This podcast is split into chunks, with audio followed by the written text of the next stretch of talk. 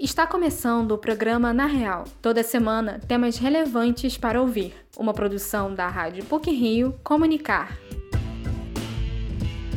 A cerimônia de premiação da 94ª edição do Oscar será neste domingo, no Teatro Dolby, em Los Angeles.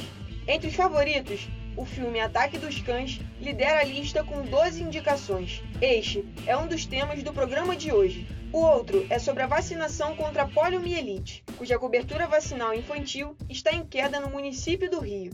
Fique com a gente!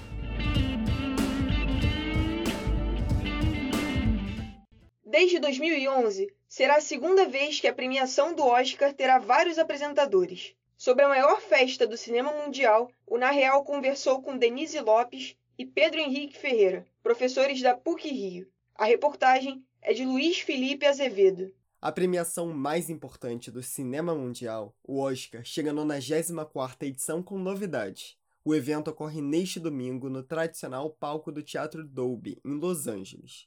Pressionada pela queda de audiência de 51% no ano passado, a Academia de Artes e Ciências Cinematográficas decidiu inovar e escalou as atrizes Amy Schumer, Wanda Sykes e Regina Hall como apresentadoras, essa será a primeira vez em 35 anos que a cerimônia vai ser apresentada por três pessoas. A professora de cinema da PUC Rio, Denise Lopes, ressalta que neste ano a premiação busca se diferenciar e, com isso, ser mais atraente para o público. O Oscar 2022 mostra a crise que o cinema atravessa há muitos anos e que se alastrou com a pandemia. Mostra o poder do streaming, aponta para um distanciamento da academia das premiações que antecedem o Oscar. A Lady Gaga não que esteve presente em todas essas premiações como indicada melhor atriz, não entrou na indicação Oscar. Então me parece que a academia quer se diferenciar e quer fazer uma nova atração, né, atrair de volta um público que me parece um pouco perdido. Para tornar a transmissão mais agradável e menos longa, o Oscar decidiu que oito categorias não serão apresentadas ao vivo, a cerimônia começará uma hora antes do início na televisão e a entrega das estatuetas irá ao ar em algum momento da exibição. Entre os indicados, Ataque dos Cães da Netflix lidera com 12 nomeações. A diretora do longa, Jane Campion, fez história ao se tornar a primeira mulher a ser indicada duas vezes na categoria Melhor Direção. Para a professora Denise Lopes, Ataque dos Cães é um filme que se destaca pela fotografia e por prestar homenagem ao gênero faroeste. Além disso, ela enfatiza a qualidade do trabalho do elenco e do roteiro, bem estruturado e surpreendente. Uma fotografia belíssima, uma homenagem ao cinema, ao western, então é um filme que realmente dá muita alegria de ver no Oscar e, sobretudo, porque você vai ter a Jenny Campion de novo indicada a melhor direção. Ela foi indicada por Piano em 1993, agora ela volta a esse páreo que é um lugar muito marcado por personagens masculinos, né? E você tem a diretora de fotografia do filme também, Ari Werner, está indicada ao Oscar. O drama épico Duna, do diretor francês Denis Villeneuve, se destaca e concorre em 10 categorias. Em terceiro lugar ficaram Belfast e Amor Sublime Amor, com 7 indicações cada. A animação francesa Flea também conquistou um feito inédito. Se tornou a primeira produção da história a concorrer como melhor longa-metragem animado, melhor documentário e melhor filme internacional. O primeiro Oscar brasileiro pode ser conquistado nesta edição da premiação, com a indicação de Onde Eu Moro, como documentário em curta-metragem. A direção da produção, disponível na Netflix, é do carioca Pedro Cois, junto ao estadunidense John Shank. O documentário de 40 minutos acompanha a vida de pessoas sem teto em cidades dos Estados Unidos como Los Angeles e São Francisco. Com o intuito de atrair mais engajamento nas redes sociais, a Academia de Artes e Ciências Cinematográficas fechou parceria com o Twitter para abrir votação popular. O público vai definir o filme favorito e a cena favorita. O voto é por meio de tweet com a hashtag OscarFanFavorite junto do título do filme em inglês ou por meio da hashtag OscarsCheerMoment, acompanhada da cena preferida. O sucesso de bilheteria Homem-Aranha Sem Volta para Casa e o destaque do streaming Cinderela estão entre os 10 finalistas. O professor de cinema da PUC-Rio, Pedro Henrique Ferreira, aponta que a decisão da academia visa prestigiar os filmes que geraram mais repercussão e impacto comercial. Eu acho curioso, isso me parece representar uma certa aceitação do Oscar, né, de que os filmes indicados ali não são necessariamente os filmes de maior impacto comercial, de maior apelo ao público.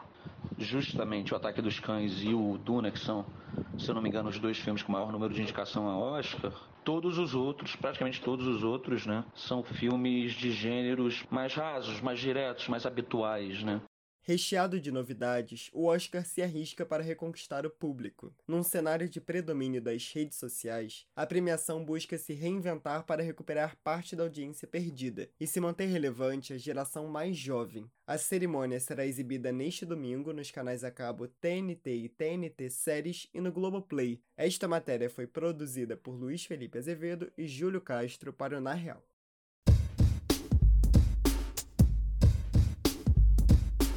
Não é somente a vacinação contra a Covid que preocupa as autoridades sanitárias. Também a imunização contra a poliomielite tem merecido uma atenção especial. É o que vamos saber agora na reportagem de Érica Levigar.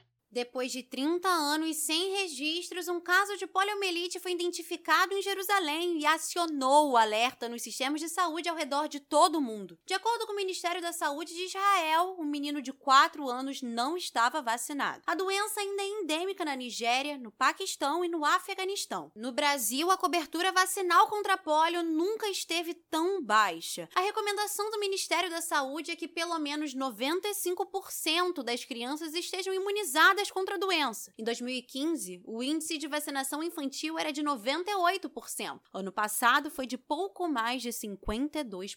Os motivos para a redução incluem a propagação de notícias falsas, problemas de acesso e de comunicação. Além disso, as restrições da pandemia da Covid-19 contribuíram para a baixa cobertura vacinal. O secretário de Saúde do Rio de Janeiro, Daniel Sorães, afirma que no município o índice de cobertura vacinal infantil da maioria das vacinas está próximo próximo a 80%, o que é seguro, mas não ideal. Sorães explica que o sistema imunológico infantil é mais sensível que o dos adultos e por isso as vacinas são mais eficazes em crianças. A vacina para COVID, ela funciona muito bem nas crianças. As crianças têm um outro tipo de sistema imunológico, ele é muito mais sensível à vacina. Os resultados são melhores do que nos adultos. As vacinas para as crianças, elas protegem contra a internação quase 100%, contra óbito também quase 100%. Então, a gente teve em 2021 600 crianças internadas, 26 crianças que foram a óbito por Covid-19, e com a vacinação a gente espera jogar esse número para próximo de zero, com as nossas crianças todas vacinadas. Daniel Sorães acrescenta que muitos pais deixam de vacinar os filhos por insegurança e reitera que as vacinas são seguras, principalmente aquelas contra a Covid-19. O secretário diz que a Secretaria Municipal de Saúde tem duas principais maneiras de incentivar a vacinação no Rio de Janeiro. A primeira que a gente recomenda muito é a busca ativa pelos agentes comunitários de saúde. Então, agente comunitário de saúde tem as crianças cadastradas, ele olha na ficha daquela criança, vê quando que está no momento dela tomar a vacina e informa a mãe, busca familiar para levar a criança para vacinar. E a outra é através das escolas. O programa de saúde nas escolas coloca os profissionais de saúde em contato direto com a comunidade escolar. E aí eles organizam a vacinação das crianças também nas escolas.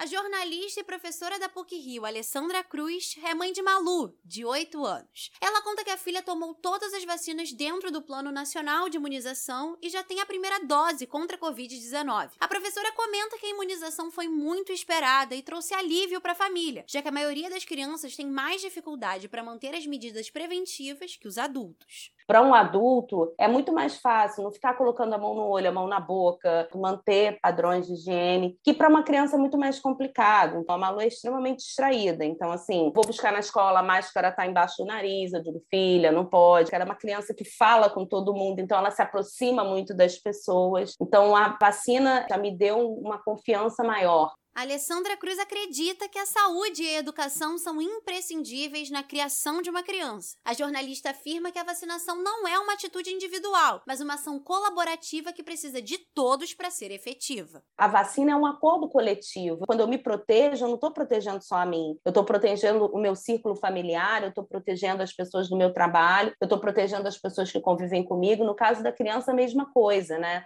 Eu estou protegendo outras crianças que convivem com ela, porque, claro, tem vacinas que são feitas a partir de determinadas substâncias que tem crianças que têm alergia, pode acontecer. Mas até essas crianças que não podem tomar, quando eu vacino a minha filha, eu estou ajudando a proteger essas crianças também. A Alessandra lamenta a atitude de pais que não vacinam seus filhos. Ela defende que as vacinas salvam vidas e que a imunização infantil precisa ser uma preocupação geral entre os familiares. Sorães diz que a vacinação é um ato de amor e ressalta que o objetivo da Secretaria de Saúde do Rio de Janeiro é melhorar cada vez mais o cenário do município. Érica Levigar, para o Na Real.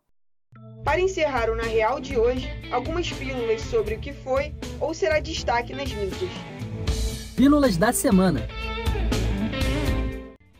a casa que foi cenário do filme Edward Mãos de Tesoura foi colocada à venda em Tampa, na Flórida. A famosa locação tem três quartos e dois banheiros e custa 700.900 dólares. Na cotação atual, são 3 milhões e meio de reais. O proprietário, Joey Klops, adquiriu o cenário em 2020 por 230 mil dólares para adaptá-la ao tema do filme, com salas e objetos inspirados na produção de 1990.